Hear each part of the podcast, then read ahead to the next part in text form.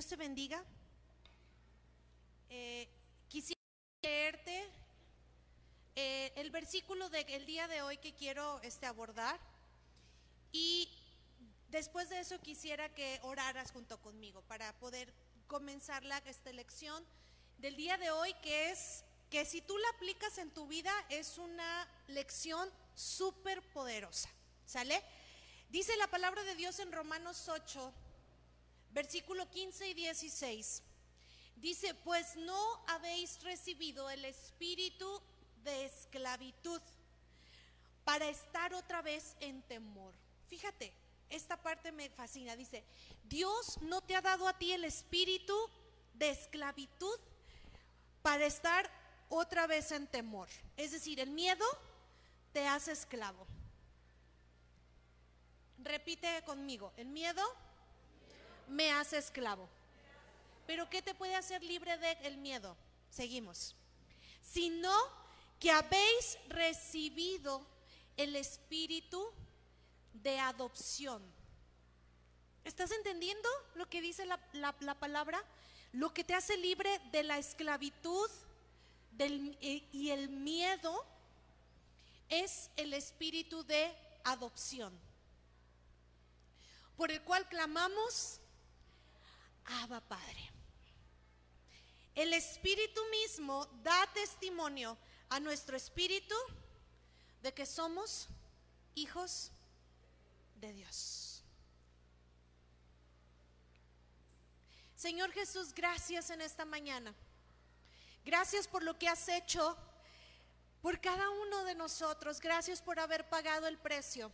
Gracias, Señor, por Romanos 8 por tu palabra, por la vida del apóstol Pablo que nos vino a regalar, Señor, una pincelada del anhelo de tu corazón, que es el ser hijos tuyos. Señor, agradecemos que estés aquí. Yo te pido que puedas abrir el entendimiento, que puedas abrir el corazón de cada uno de mis hermanos, Padre, y que tu palabra penetre hasta el corazón que sea como esa espada de doble filo que penetra, Señor, hasta el hueso, los tuétanos, y que transforma el corazón. Gracias por lo que vas a hacer, Dios, en el nombre de Jesús. Amén y amén. Al morir Jesús, su sangre te vino a dar un regalo. ¿Sí? Vino a traerte un, un regalo. Y eso fue lo que estuvimos viendo la clase pasada y quiero retomarlo de la clase pasada, un pequeño este fragmento y hacerlo un ejemplo porque de esa parte de la clase pasada quiero comenzar a trabajar el día de hoy. ¿Sale? Entonces, Jesús vino en el momento en el que tú naciste, de nuevo, en el momento en el que tú le aceptaste, creíste en tu corazón y naciste de nuevo, Dios vino contigo y, y te dijo, aquí está un regalo que yo te quiero dar. Este regalo es tuyo, toma. Y ya uno, ¿cómo se pone con, con los regalos? Yo nada más al, entrar, ven y me ve y me dice, tu tía, ¿de quién es ese regalo? ¿Me das ese regalo tu tía? ¿Me dejas abrirlo? Y luego lo ves a Pante y dice, tía, qué regalote. Y luego llega Betel y me dice, ¿qué regalo? ¿Para quién es? Le dije, este regalo es para todos. Entonces, vamos a abrir el regalo. A ver, ¿qué te dio Jesús? ¿Quiénes saben lo que les dio Jesús? Los que pusieron atención la clase pasada. Esos son los que saben lo que viene en el regalo. Pero los que no, pues van a tener la sorpresa. Ahí los tengo, ¿eh? Ahí los tengo. Vamos a ver. ¿Cuál es el regalo que les dio Jesús?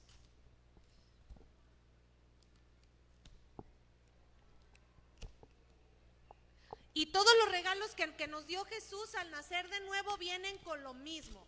Vamos a ver qué es. ¿Qué es? Una cafetera. No, no se crean. No, no se crean. Sé que el, el café celestial, ¿verdad? Decía un hermano por ahí, que sin fe no hay café. Y como sin fe es imposible agradar a Dios. No, sin fe no hay café, porque le hace falta la palabra fe al, café. Muy bien. Viene en una envoltura de, es más, como, como un niño. Así, ¿ah? El chiste es abrir el regalo.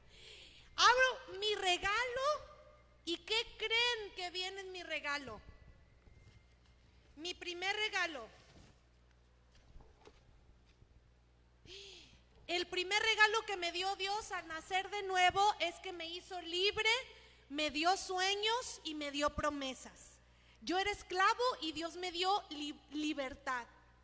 Yo estaba sin esperanza y Dios me regaló sueños. Yo no tenía promesas y Dios me dio promesas.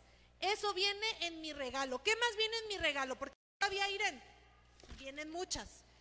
Me dio vida, es decir, yo estaba con tristeza y Dios me inyectó vida. ¿Qué más viene en mi regalo? Me dio vida eterna, no solo me hace feliz en la tierra, sino que me va a hacer feliz en el cielo. Me dio vida eterna.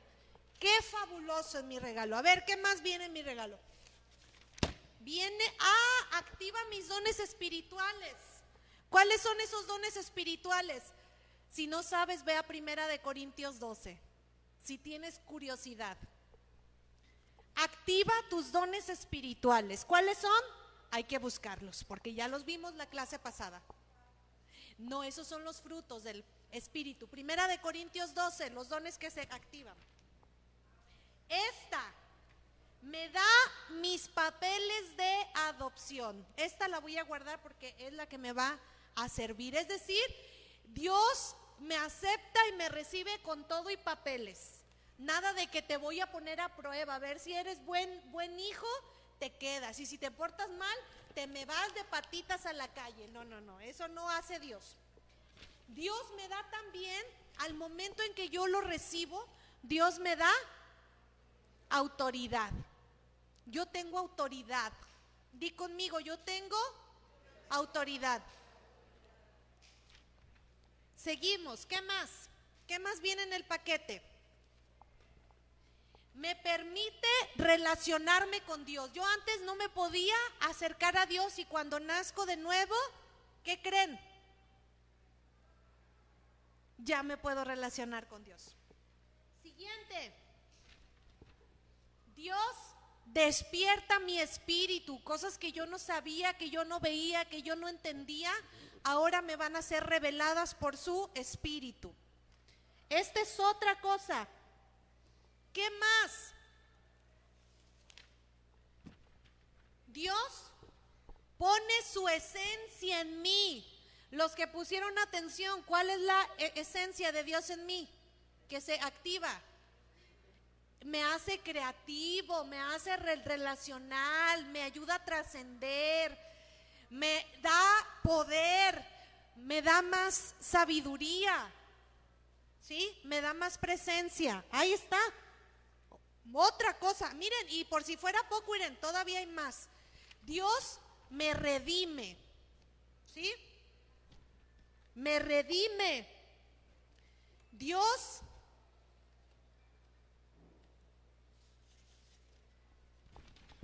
me salva. Es decir, dejo de ser esclavo. Y Dios me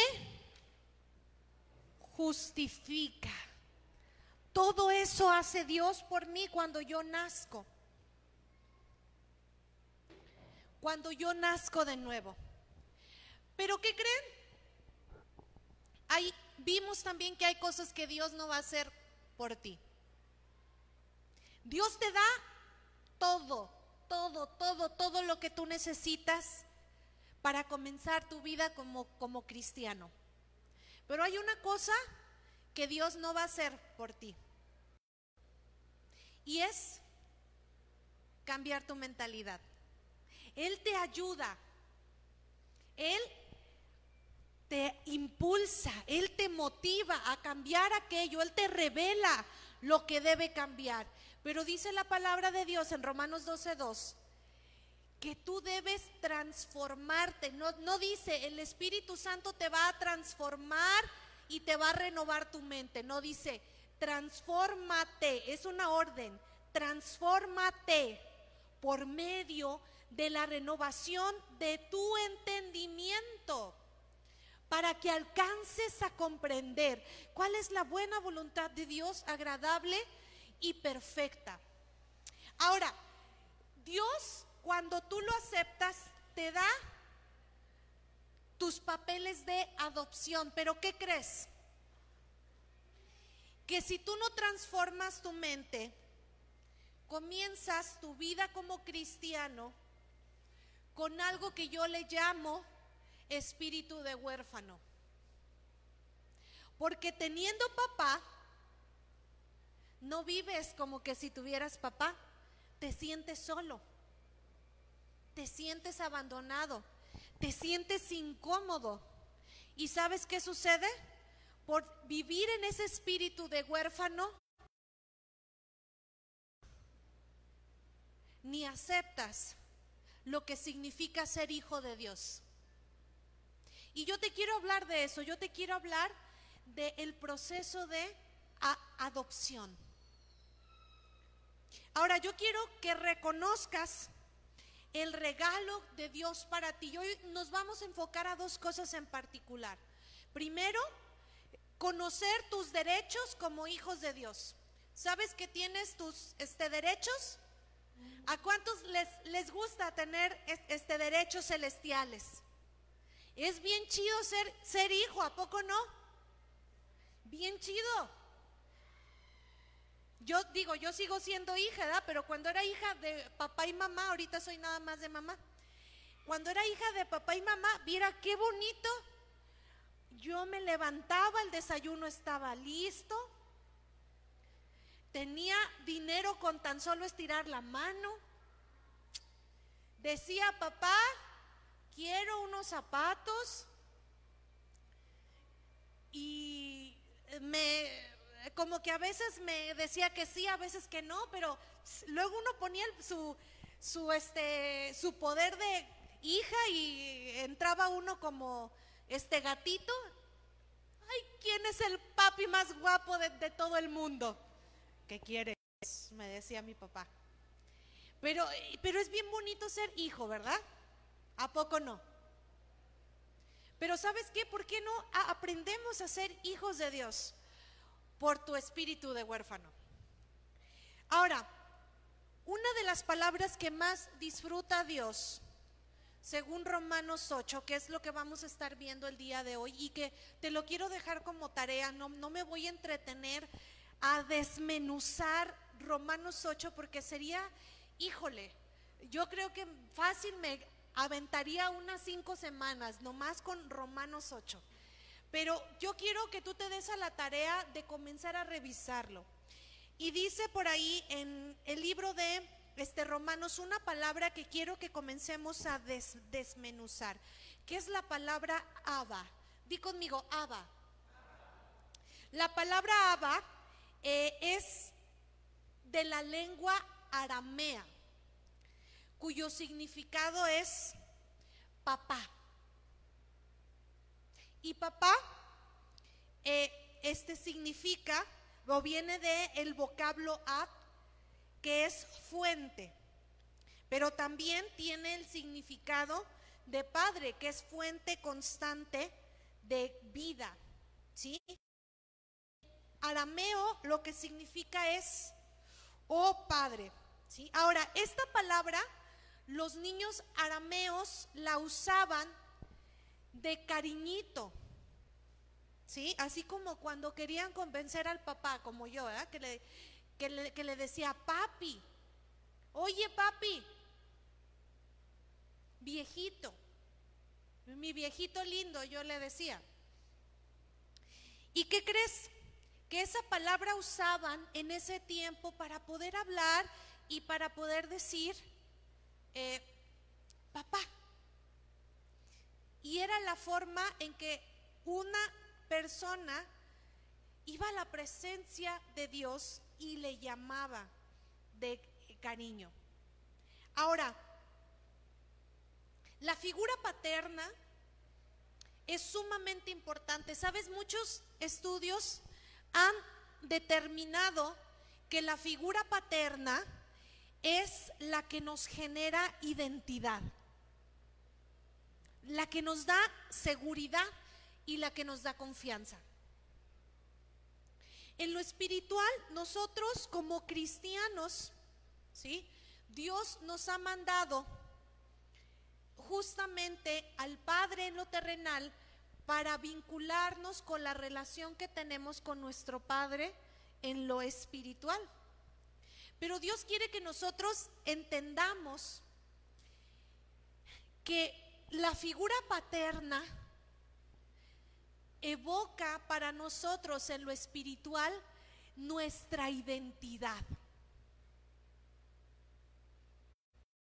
Lo interesante, en la medida en que tú disfrutes y apapaches tu, la identidad paterna, en la medida en que tú te sientas hijo, va a ser en la medida en que tú vas a ver y sentir la confianza y vas a tomar tu identidad como cristiano. Tu identidad y tu poderío como cristiano va a estar relacionada con el nivel que tú conozcas a papá.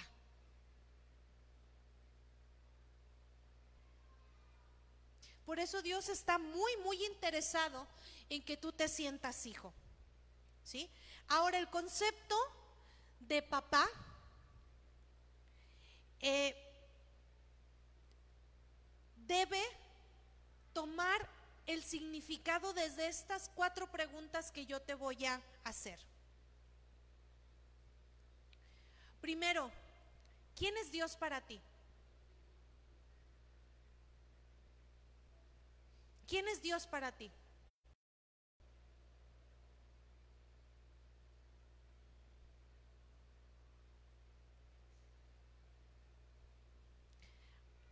Hace unos días eh, mi este hermano Paco puso una foto de cuando él y yo estábamos pequeños. Él tenía un año y yo había cumplido este cinco años. De hecho, esa foto la tomaron el 15 de mayo de 1900, ¿verdad? Como en, como, como en esa fecha, más o menos. Pero está Paco y estoy yo. Y le pregunté a Benny, oye Benny, ¿quién es ese niño? que está ahí en referencia a su papá. Y dice, el más guapo de todos. Le digo, ah, él, es tu papá. ¿Tu papá? Sí.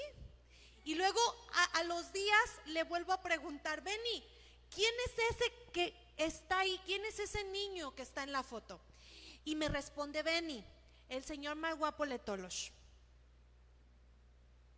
Para Benny, su papá es el más guapo de todos. Pero ¿quién es Dios para ti? ¿Cómo has conocido a Dios? ¿Como el más bueno? ¿Como el más consolador? ¿Como el más amoroso? ¿Como el más regañón? ¿Como el que siempre te castiga? ¿Como el que te habla? ¿Cómo has conocido a Dios? ¿Quién es Dios para ti? ¿Alguna vez te has hecho esa pregunta? ¿Quién es Dios para ti? ¿Cómo has conocido a Dios? ¿El que te provee o el que te quita? ¿Cómo has conocido a Dios? Tu identidad como cristiano comienza con esa pregunta. ¿Quién es Dios para ti? Siguiente pregunta. ¿En cuáles momentos ha significado mucho su presencia? Yo quiero que comiences a pensar. ¿Cuándo ha significado para ti la presencia de Dios tanto? Que tú dices, híjole, yo no hubiera logrado salir adelante.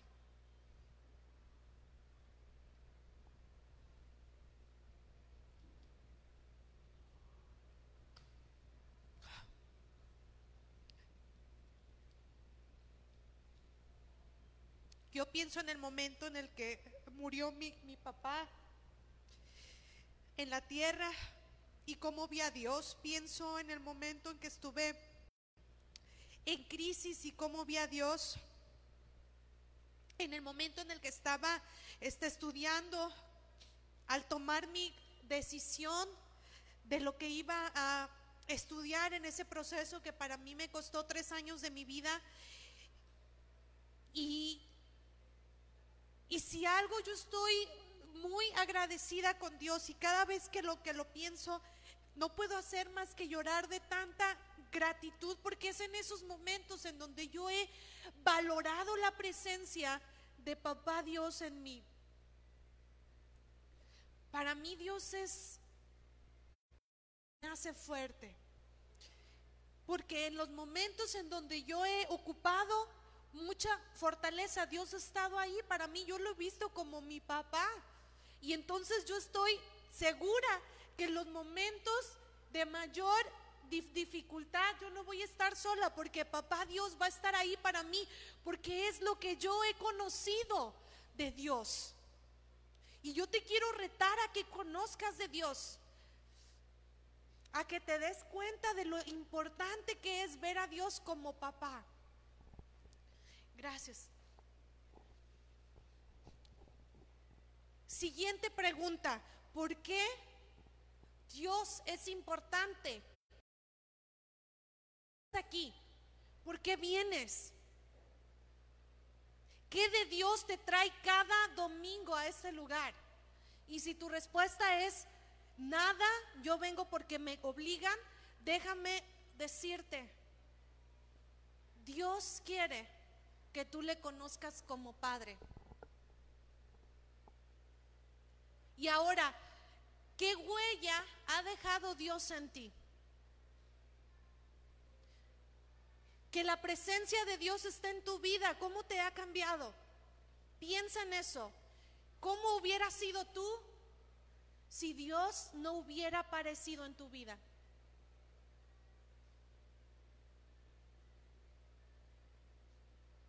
¿Cómo serías?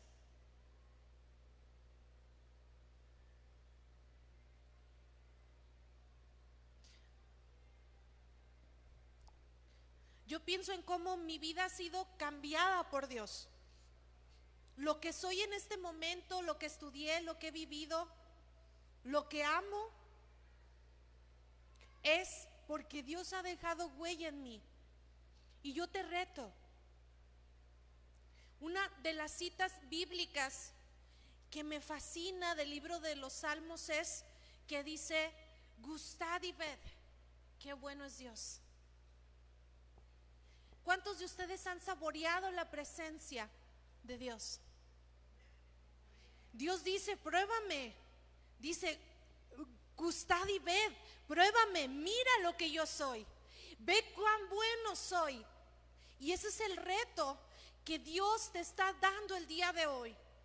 Pruébame, mira lo que yo te puedo dar, mira lo que yo soy, mira lo que tienes en mí. Mira lo que yo pongo delante de ti. Si tú me aceptas, como padre, si tú quitas tu mentalidad de, de huérfano. Estas cuatro preguntas van a marcar cómo miras a Dios como, como papá. ¿Quién es Dios para ti? ¿En cuáles momentos ha significado mucho la presencia de Dios? ¿Y por qué es importante que Dios esté aquí? y cómo ha influido, cuál es la huella que Dios ha dejado en ti. Y déjame decirte, uno de los papeles que Dios disfruta más es ser papá. Dios ama ser papá. Y porque Dios ama ser papá, Dios envió a su Hijo a que muriera por ti y que te diera todo este regalo. Pero no solamente eso, sino que dejó su Espíritu Santo para que tú tuvieras la oportunidad de acariciar el cielo en la tierra. Fíjate qué poderoso. ¿Cuántos quieren ir al cielo?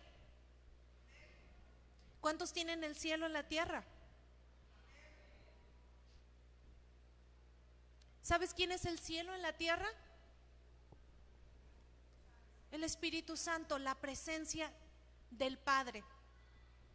Si tú tienes al Espíritu Santo y tú tienes la posibilidad de llamarle papá, Abba, tienes la posibilidad de tener el cielo en esta tierra. Ahora, ¿qué nos hace hijos de Dios? Pero la pregunta más importante, ¿cómo yo tengo la convicción dentro de mí de que soy hijo de Dios? Yo les preguntaría, Vania, ¿cómo sabes que eres hija de Dios? ¿Qué te da la seguridad de que eres hija de Dios? Y de que si mueres te vas a ir al cielo. Galilea. ¿Qué te hace sentir la seguridad de que eres hija de Dios? ¿Cómo sabes que te vas a ir al cielo?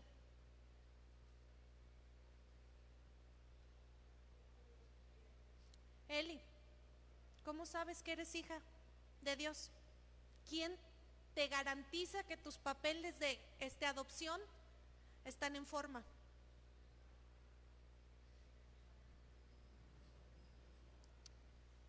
¿Quién te garantiza que tienes el pase al cielo? Esas son preguntas que papá te quiere responder. Y te la responde en primera de Juan 1, 12 y 13. Mas a todos los que le recibieron, a los que creen en su nombre, les dio potestad de ser hechos hijos de Dios. Y ustedes dirán así nomás. ¿Sí? Dios es simple, el cielo es simple. Mas a todos los que le recibieron, a los que creen en su nombre, les dio potestad, autoridad de ser hechos hijos de Dios. Y vuelvo a una frase que comencé, que, con la que comencé hablando. ¿Por qué no tengo la potestad? ¿Por qué a veces no siento que soy hijo de Dios?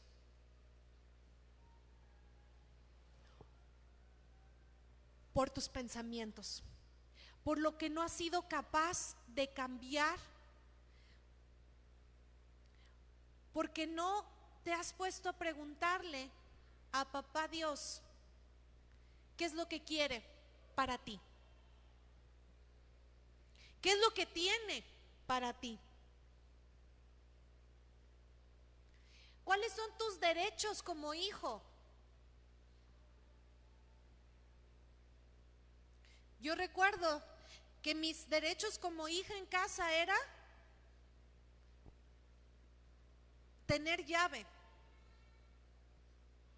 tener mi cama, tener abrigo, tener ropa, tener dinero para irme a la escuela. Pero no solamente eso, obligaciones. También tenía como hija. Y asimismo tú tienes derechos, pero tienes también obligaciones. Yo me acuerdo en casa y ahorita voy a, balconear al pastor. Una de las obligaciones que teníamos cada semana era lavar el baño. Mari era la que lo lavaba en el momento en el que le decían. Yo lo lavaba como a mitad de la semana y Paco, Paco no lo lavaba. No le gustaba lavar el baño, pero era una de, nuestras obligaciones, así le iba. Pero también otra de nuestras obligaciones como hijos era ponernos a estudiar. Era O sea, no nos ponían a trabajar tanto ni nos este, negreaban en casa, pero nuestra obligación era sacar buenas notas en la, en la escuela. Sí, porque no nos querían de este, flojos ahí. Y así como esas este, obligaciones, así como esos este, derechos, así en lo espiritual. Y yo te quiero mostrar, por si no sabías, cuáles son tus derechos como hijo de Dios. Pero también te voy a mostrar cuáles son tus obligaciones como hijo de Dios. Todo lo que yo te mostré en el regalo es lo que Dios ya te dio. Pero si eres esclavo, es porque por gusto propio. Si no tienes autoridad, es porque hay un pensamiento ahí que te está estorbando para tener esta autoridad. Si no tienes sueños y promesas, la verdad es porque no los quieres, pero Dios ya te los da. Romanos 8 habla acerca de tus derechos y obligaciones como hijos de Dios. Y yo te invito a que leas Romanos 8 y que compruebes todo lo que yo te voy a decir el día de hoy. Yo los voy a mencionar, pero todo esto que yo te estoy diciendo está versículo por versículo en Romanos 8 y quiero que tú como los de Berea te pongas en la semana y compruebes si lo que yo te estoy diciendo es cierto. ¿Sale? Entonces, ¿me ayudas? ¿Dube? Cada quien agarre uno, los, las, las, las dos son dos. Vamos a comenzar con lo más bonito, con los derechos. ¿Sale? Ahí están. Son dos, pásale uno. Ok, vamos a comenzar. Súbanse acá, chicas. Ok. Yo te quiero hablar Sé que los de atrás no lo van a alcanzar a ver, pero bueno, esto era para, para yo más o menos tener esta dirección. Un derecho de parte de Dios para ti es que no hay condenación. Si tú vives con culpa, necesitas correr a la presencia de papá Dios y decirle por qué tienes esa culpa y qué pensamiento en ti te está generando, porque un derecho de parte de Dios para ti es que no hay condenación. ¿Sí? Siguiente, tu derecho como hijo de Dios es que el Espíritu Santo more en ti. Es tu derecho. Si tú eres hijo de Dios, como garantía está la presencia del Espíritu Santo.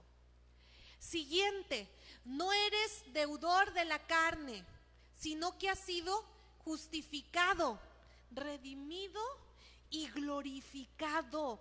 Dios ya no te culpa, Dios ya te dio vida eterna, Dios ya te justificó, no le debes nada al diablo. Pero si tú sientes que le, que le debes algo, necesitas empezar a cambiar aquí, en tu mente. Dios te permite ser vivificado en tu cuerpo mortal por el espíritu. Cuando te sientes débil y de repente la presencia de Dios llega a ti y es como que si una ola de aire fresco llegara, ok, eso es porque tienes el derecho como hijo. La fortaleza que el Espíritu Santo da, te lo da porque eres su hijo. Esa es tu garantía. Ahora, el Espíritu te ayuda a hacer morir las obras de la carne. Dos puntos aquí y hasta, hasta lo subrayé. El Espíritu Santo está ahí para impulsarte a matar, ¿sí? Las obras de, de la carne. Pero como dice el dicho, tanto peca el que mata la vaca como el que le agarra la pata, ¿sí? al hacer morir las obras de la carne, el Espíritu Santo es el que le agarra las patas y tú te echas a la obra de la carne que te tiene esclavizado. Que puede ser desde lo que tú conoces como muy, uy, pecaminoso, pero para Dios el pecado es pecado. ¿eh? Desde la fornicación, el adulterio, la mentira, todo eso, ¿quién crees que lo va a matar? Di yo. Todo pecado, el Espíritu Santo me va a ayudar a agarrarle la pata y ¿quién le va a, quién le va a dar el cuchillazo? Yo. ¿Sí? Pero está el Espíritu Santo impulsándote, que es el más fuerte, impulsándote para que tú hagas morir la obra de la carne que te tiene como, como esclavo. Cuando tú haces eso, cuando tú matas una obra de, de la carne, ¿sabes qué es? La garantía de que eres hijo de Dios. Siguiente, dejas de ser esclavo. Si tú vives esclavo de, tus pasiones, de tu falta de dominio propio, ¿sabes por qué es? Porque no estás ejerciendo tu derecho como hijo. Cuando eres esclavo es, hagan de cuenta como que si tú vives en casa de tus papás y tienes que ir a estudiar, pero te da muchísima vergüenza este, pedirle dinero para, para el pasaje a tus papás. ¿Sí?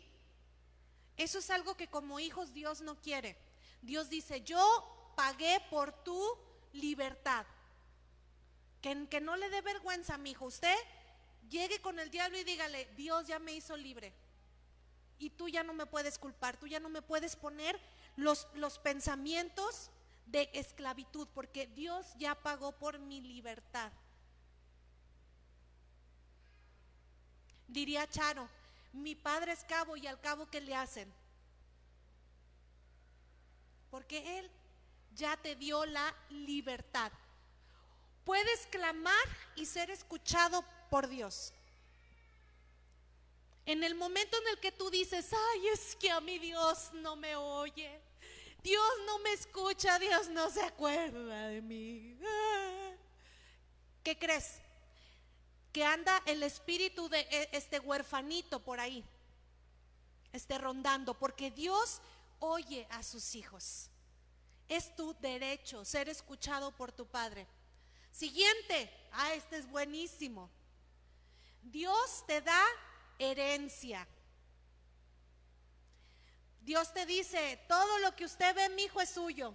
Y la Cheyenne, también la Cheyenne, mi hijo. Esa es la herencia de Dios. Dice Dios por ahí en, Salmo 3, pídeme y te daré por herencia a las naciones. Pero Dios dice, ¿qué? Pídeme, si no las tienes es porque no pides. Pero esa no es bronca de Dios, porque Él ya, mira, todo te lo dejó con papeles, arregladito. Siguiente, tener las primicias del Espíritu. Lo mejor, Dios siempre se lo da a, sus hijos. Ser ayudado en tu debilidad. Cuando sientes que no vas a poder, que ese pensamiento te va a comer, Dios dice, no, yo te voy a ayudar. Pero también el Espíritu Santo intercede por ti, es tu derecho que tu padre pida por ti. Y qué bonito se siente cuando tu padre o tu madre llegan y te bendicen, ¿verdad? Pues eso es lo que Dios quiere hacer por ti.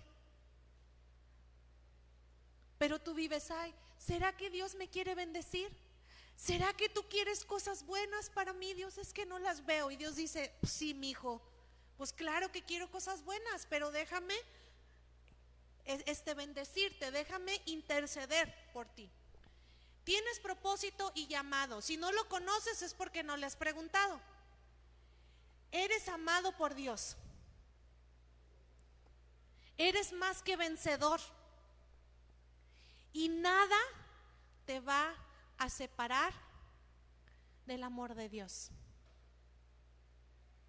Ni lo alto, ni lo profundo, ni la vida, ni la muerte. Nada te va a separar del amor que es en Cristo Jesús, Señor nuestro.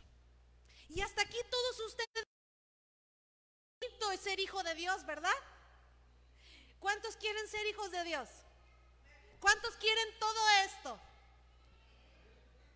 ¿Cuántos quieren todo esto? ¿Tres, cuatro? A ver, pero que se oiga con, con ganas, porque como que dicen, no, yo, yo sí quiero quedarme este huerfanito, como que lo que Dios me, me ofrece no me convence. A ver, ¿cuántos quieren ser hijos de Dios? ¿Cuántos quieren esto? Eh, muy bien, gracias chicas, se lo, se lo pueden llevar y ahorita las, las voy a pasar. Ok, aquí está el baño que tienen que lavar. Pásale, Lalo. A ver si, si ahora sí les gusta, ¿eh? A ver. Estas son las obligaciones. Si tú dices que eres hijo de Dios, aquí está lo que te toca hacer a ti. ¿Sí? Así que ve, ve sacando los, los guantes, el jabón y el cloro porque este es el baño que tienes que lavar. Y, no te hagas como el, pastor, que se hacía pato y no lo lavaba, hasta que le volvió a tocar a Mari. le, tocaba a Mari el baño de dos semanas. Pero, pero bueno, entonces ahí está. Este es el baño que tienes que lavar. Primera cosa, si tú quieres recibir aquello, debes andar conforme espíritu. Que si papá Dios dice, váyase a la izquierda, ¿para dónde se tiene que ir? Para la izquierda. No sea que, que le toque como al Jonás, que lo metan tres días al estómago de la ballena y capaz de que lo sacan o en forma de vómito o en forma de, de ya saben qué. Pero tienen que andar conforme al espíritu. Di, mi obligación como hijo es andar conforme al Espíritu. Segundo punto, pensar y ocuparse en las cosas del Espíritu. ¿En qué ocupas tu mente? ¿En que fulanito te torció la boca? ¿En que, ay, es que no me quieren? Es que me rechazan. Es que todos me odian. Ah. ¿Sabes qué? A mí se me hace que no estás lavando tu baño espiritual, porque Dios dice, ocúpate en las cosas del espíritu, pero dice, pensar y ocuparse en las cosas del espíritu. No en los frijoles que dejaste en la lumbre, no en tus hijos que te están desobedeciendo, ocúpate en lo que Dios quiere y dice de ti. Siguiente, debes ser guiado por el Espíritu de Dios.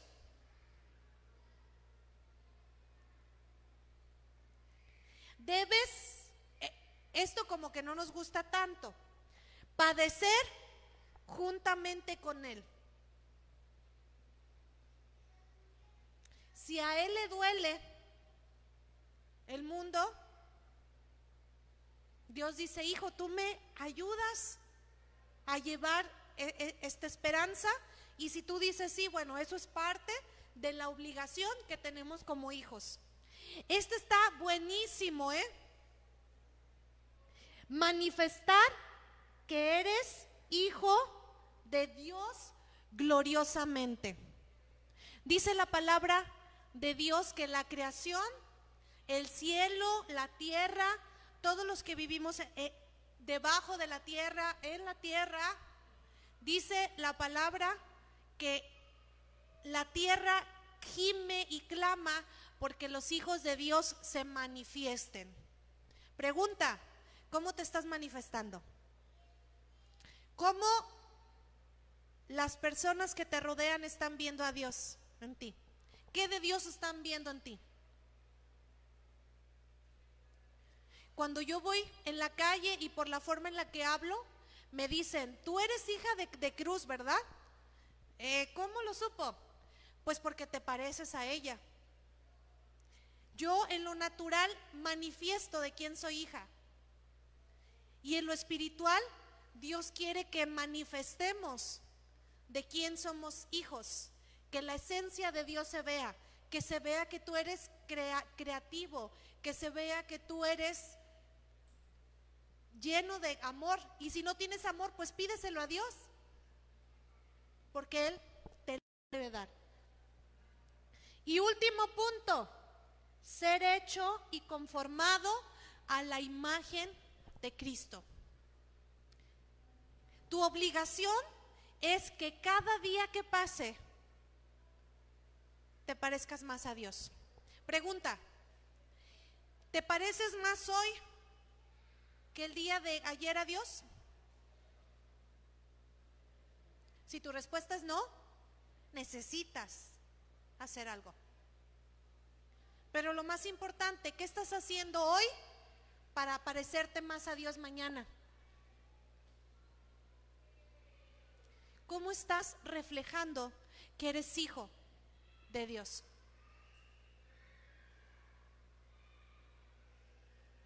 Uno sabe que cuando es hijo tienes muchos, muchos derechos, pero también tienes este, obligaciones. Ahora que ya no vivo en casa de mis, de mis padres, bueno, en esta pandemia sí estoy viviendo en casa de mi mamá, pero en todo el tiempo que yo estuve viviendo por mi cuenta, yo me di cuenta de una cosa, valga la redundancia, de lo bendecida que fui en casa de mis papás. Cuando yo viví sola me di cuenta de que tenía que pagar, como dice la, canción de la, este Bartola, la renta, el teléfono y la luz. Y la comida. Y trabajar. Pero qué bonito es ser hijo de papá y mamá, ¿verdad? Donde yo no me tenía que preocupar por si iba a haber de comer al siguiente día. Eso le tocaba a mi papá y a mi mamá. Y Dios quiere que aprendas a vivir como hijo de familia. El anhelo de Dios es que te des cuenta de lo que implica vivir como hijo de familia, pero que sepas que hay cosas que tú debes hacer. Chicas, ¿me ayudan otra vez? Ahora yo quiero que cuentes cuántos derechos y cuántas obligaciones. Vamos a contar las obligaciones. Uno, dos, tres, cuatro, cinco, seis. Seis obligaciones que yo tengo que cumplir como hija de familia celestial. Pero tengo todos estos derechos, ¿eh? Una, dos, tres, cuatro, cinco, seis, siete, ocho, nueve, diez, 11, 12, 13, 14, 15. 15 derechos contra seis obligaciones. ¿Me convendrá dejar mi espíritu de huérfano? ¿Me convendrá ser hijo de Dios? ¿De veras? ¿Lo crees? ¿Lo crees? ¿En serio? ¿Qué tienes que hacer? Ponerte cuentas con Dios, porque hijo, la pregunta es, ¿te sientes hijo de Dios? ¿Qué de tu manera de pensar te ha estorbado hasta este momento para que tú puedas disfrutar el ser hijo. Repito esta pregunta. ¿Qué te ha estorbado hasta este momento para que tú puedas disfrutar de los beneficios de ser hijo de Dios? ¿Ya sabes qué? Y si ya sabes qué, siguiente pregunta, ¿qué vas a hacer? para cambiar tu manera de pensar y aceptarte como hijo. El problema no es que Dios te vea como hijo, Dios ya te ve como hijo. El problema es que tú no te ves como hijo. Y Dios dice, yo quiero que te veas como hijo mío. Yo quiero que, te des cuenta que no hay más condenación para ti, que no hay más esclavitud, que yo estoy contigo, que yo te voy a dar de mi espíritu, que yo no me voy a separar, que yo te voy a amar. Te pido es que te parezcas más a mí. Lo único que te pido es que escuches mi voz y que te des cuenta que a donde yo te quiero llevar hay muchas cosas buenas. Cierro con esto, porque si ustedes, siendo malos, saben dar cosas buenas a sus hijos, ¿cuánto más el Padre que está en, en los cielos tiene cosas buenas para ti?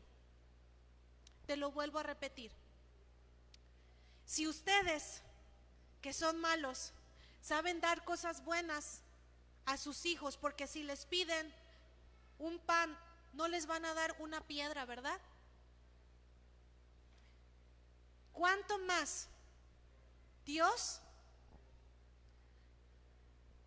quiere darles cosas buenas? Solo pide esto. Acéptate como hijo. Transforma tu mente para que puedas vivir y disfrutar el ser hijo de Dios. Te conviene. Te conviene. Amén. Yo, te invito a que te pongas de pie. Y te invito a que te pongas a cuentas.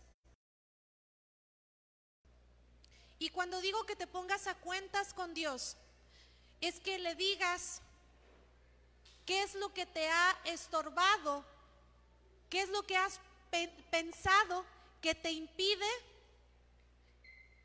que tú te aceptes como su hijo, que tú tengas duda de que eres su hijo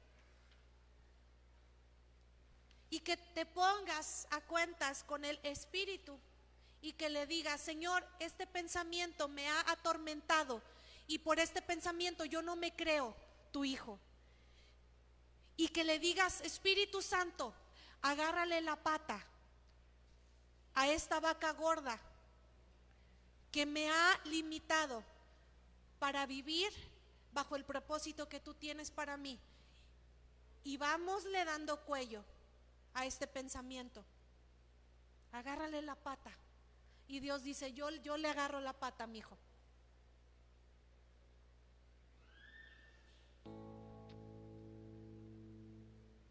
disfruta, convéncete, deleítate en ser hijo de Dios y aprovecha tus, tus derechos, pero cumple con tus obligaciones.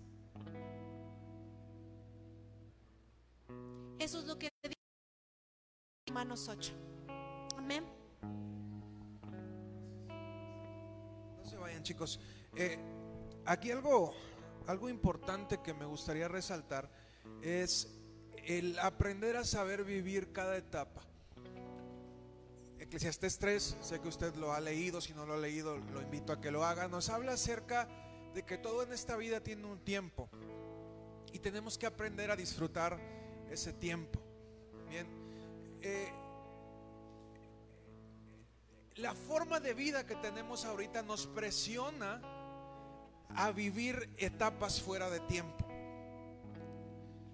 Eh, a los niños queremos hipersexualizarlos para que vivan este, otra etapa que no les corresponde. Bien, a, a los adolescentes les decimos experimenta, pero cuídate. Secretaría de Salud este, usa los métodos anticonceptivos. Bien, eh, es experimenta una etapa que no te corresponde experimentar en este momento. Bien.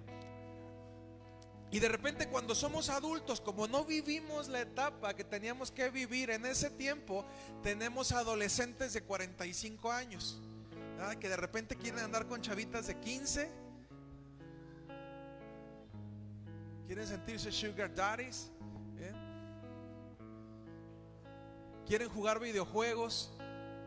¿Por qué? Porque no hemos aprendido a vivir cada etapa en el momento que nos toca. Cuando somos bebés, no nos queda de otra, tenemos que ser bebés y disfrutar. Y qué triste, no sé si usted les ha tocado ver a un niño pequeño que no tiene la posibilidad de disfrutar ser un bebé, un niño que tiene que estar en la calle trabajando, que tiene que estar cuidando a sus hermanos. ¿Por qué? Porque los papás les están dando una responsabilidad y no les están permitiendo disfrutar de la etapa que están viviendo en ese día. ¿Qué es la iglesia? La iglesia es la familia de Dios. Y así como tenemos derechos dentro de, tenemos también obligaciones. Y por eso es que la Biblia insiste en que algunos teniendo que ser maduros son tratados como niños. ¿En qué etapa de tu madurez te encuentras? ¿Y qué cosas estás queriendo vivir? Hay un momento para ser hijo. Hay un momento para estar en casa. Hay un momento para disfrutar a tus padres.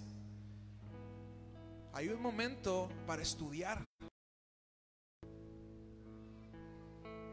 Es que todo se puede hacer después. Bien, Marta, ¿fue fácil estudiar?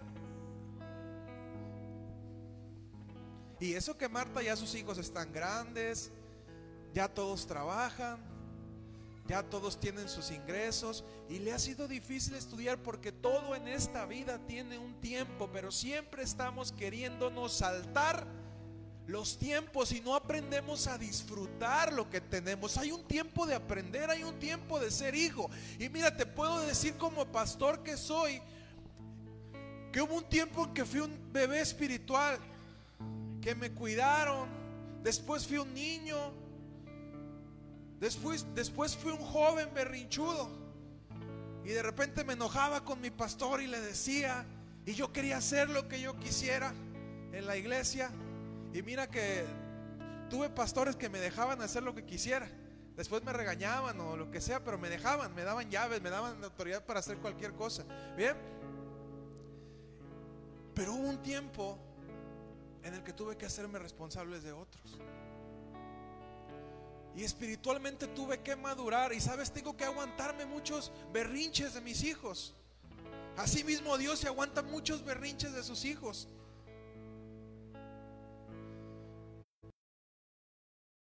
madurez para decir, bueno, pues ya, ya, ya, ya crecerá. Se queda, Lalo es un, es un buen hijo. Pero dices, bueno, ya crecerá y ya entenderá la responsabilidad que significa el ser padre. Pero yo quiero que mis hijos en la fe puedan disfrutar ser hijos. ¿Saben? Eh, Lalo, Gael, no, no tienen que preocuparse por si cuando lleguen a la iglesia va a haber luz para tocar la alabanza. ¿Me explico? Ellos a lo mucho se preocupan por traer su guitarra. Y Lalo ha comprado. Bien, Gael no ha comprado guitarra, pero Gael no se preocupa por si hay guitarras. ¿ah? Incluso hace días me habló Gael y me dice, oye, se descompuso una guitarra, ¿te puedes traer la tuya? ¿Ah? Y Gael no se preocupa por eso. ¿Por qué? Porque Gael en este momento, Lalo en este momento están viviendo su etapa como hijos. Y ellos no se preocupan por determinadas cosas. Karina no se preocupa porque haya un celular o una cámara. Bien. Usted no se preocupa porque haya una silla donde usted se pueda sentar. ¿Por qué? Porque usted está en este momento viviendo una etapa como hijo y yo quiero que usted aprenda a disfrutar esa parte para que cuando tenga que asumir la responsabilidad también esté consciente de lo que significa ser padre. Y como nadie nace siendo sabiendo ser padre, tampoco nadie sabe sabiendo ser naciendo, perdón, nadie nace sabiendo ser hijo. Y tanto padres como hijos vamos aprendiendo, pero sabes, muchas veces como jóvenes juzgamos lo que hacen nuestros padres porque no sabemos lo que realmente significa el asumir un lugar como padre. Y por eso es que también tenemos que aprender a ser hijos. Y tenemos que aprender a honrar y a respetar a nuestros padres y saber que en el momento en el que estamos comiendo en su casa, viviendo en su techo, tenemos que aprender a respetarlos. Y cuando no los respetamos delante de Dios estamos ofendiendo a Él. ¿Me explico? Así como Dios le llama la atención a un padre que no asume su lugar como padre, también está inconforme con el hijo que no asume su lugar como hijo.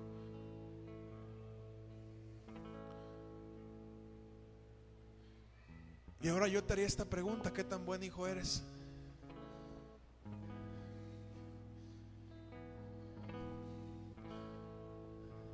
Para ambas cosas.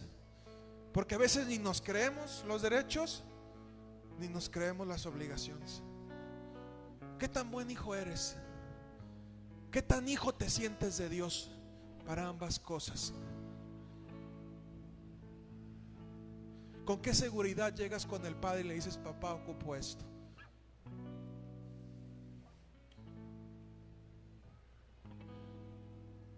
Y sabes, yo así de viejote,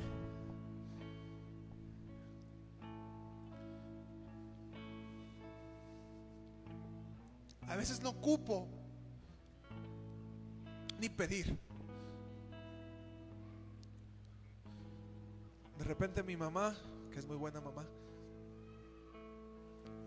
me dice, te compré esto.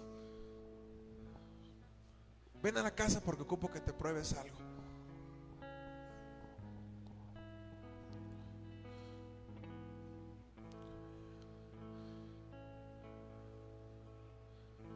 Mismo sucedía con mi papá y Dios me ha bendecido con otras personas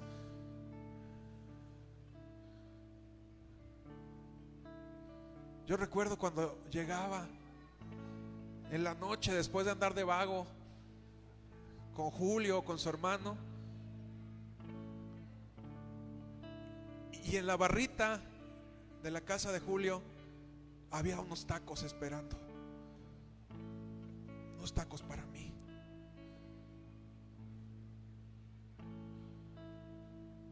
Y sabe, yo sigo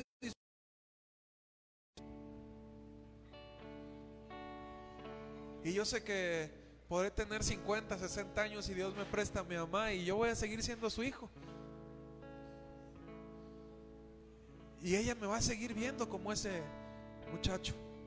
Ahora, ¿qué tengo yo también? ¿Qué responsabilidades tengo hacia con mis padres?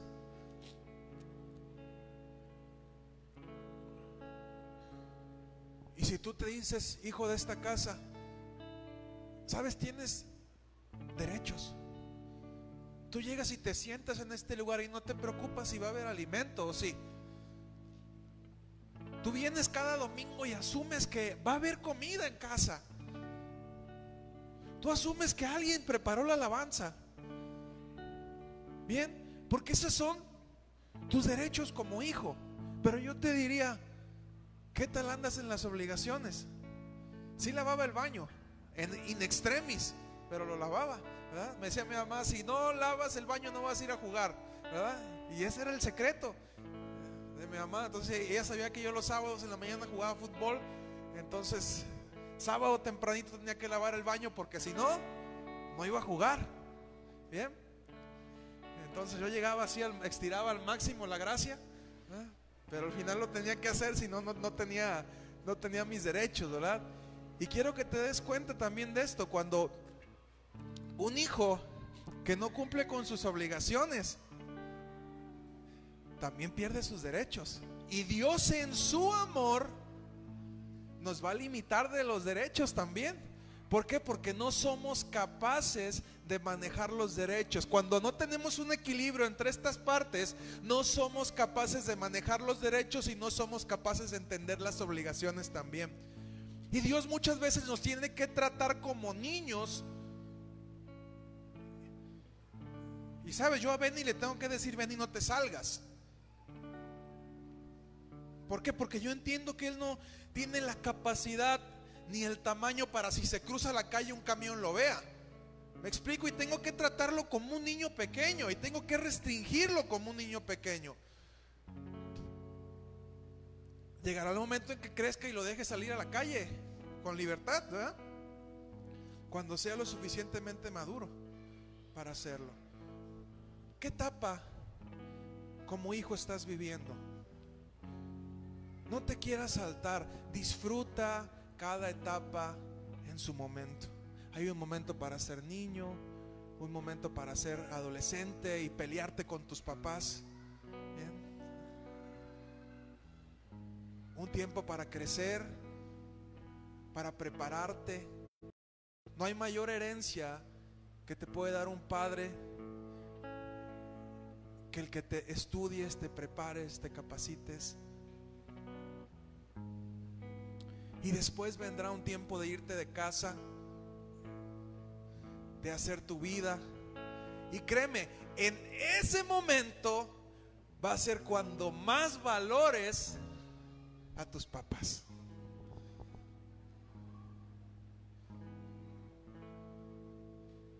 No te das una idea, yo como digo, ay, me acuerdo de esos tiempos cuando mi única preocupación era ensayar la alabanza.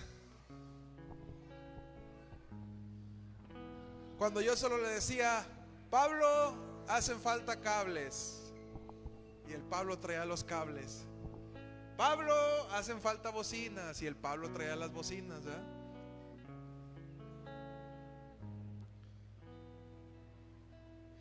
Y ahora yo soy el apay, pues ni modo, ya me digan, me hacen falta guitarras.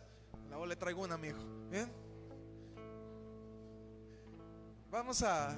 Gracias, chicos. Ya, ya, ya. Lalo, mira, ya, ya está bien musculoso de cargar la hoja. Eh, no hemos terminado. Te voy a invitar, vamos a, adorar a Dios.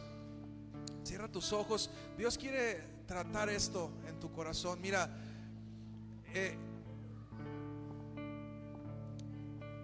la forma en la que vemos a Dios va a ser proporcional a la forma en la que vemos a nuestros padres en este tiempo. Por eso es que el enemigo ha intentado tanto robar la identidad de papá en los hijos.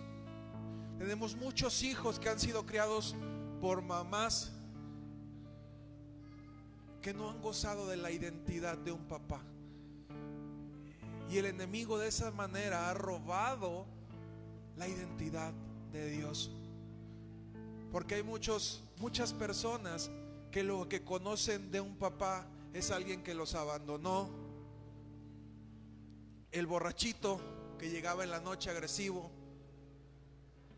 El que siempre se la pasaba trabajando. El que no me escuchaba. El que nunca estaba conmigo. Y Dios quiere restaurar esa imagen en tu corazón porque esa imagen está afectando la forma en la que te relacionas con Él. Y eso es sumamente peligroso. Porque te vas a relacionar con Dios como papá de la misma forma en la que te relacionas con tu papá en lo físico. ¿Cómo es?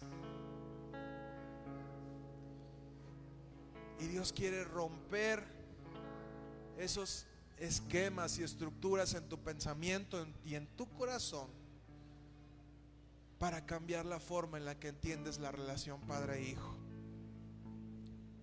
A ver, Gael. ¿Me das volumen, Cristian?